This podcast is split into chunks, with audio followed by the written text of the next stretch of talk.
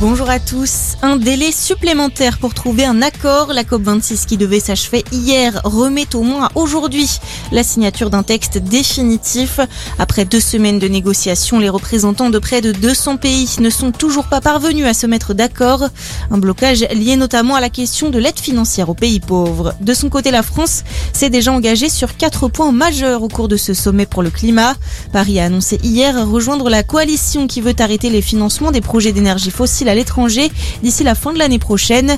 La veille, la France s'engageait également à accélérer l'abandon de la production des énergies fossiles.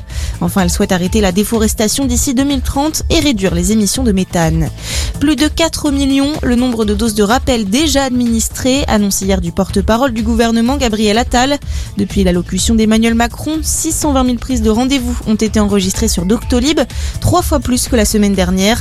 Au total, 7,7 millions de personnes sont éligibles à cette troisième dose. Pendant ce temps, un collectif guadeloupéen lance un appel à la grève générale, un mouvement qui commencera lundi pour protester contre l'obligation vaccinale et les suspensions des soignants.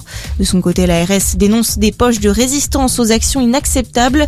Le CHU a notamment porté plainte pour mise en danger de la vie d'autrui suite à une grève lundi dernier qui a empêché la livraison à temps des plateaux repas pour les patients.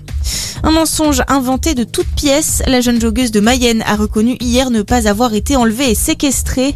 L'adolescente de 17 ans, on le rappelle, avait été portée disparue en début de semaine avant de réapparaître 24 heures plus tard. Elle affirmait alors avoir échappé à des ravisseurs. Des poursuites pourraient être engagées contre la jeune femme. Et puis une victoire et en route vers le Qatar. L'équipe de France de football affronte le Kazakhstan ce soir au Parc des Princes. Match des éliminatoires du Mondial 2022. Qualification assurée en cas de victoire pour les hommes de Didier Deschamps. France-Kazakhstan, coup d'envoi à 20h45. Merci d'être avec nous. Très bonne journée à tous.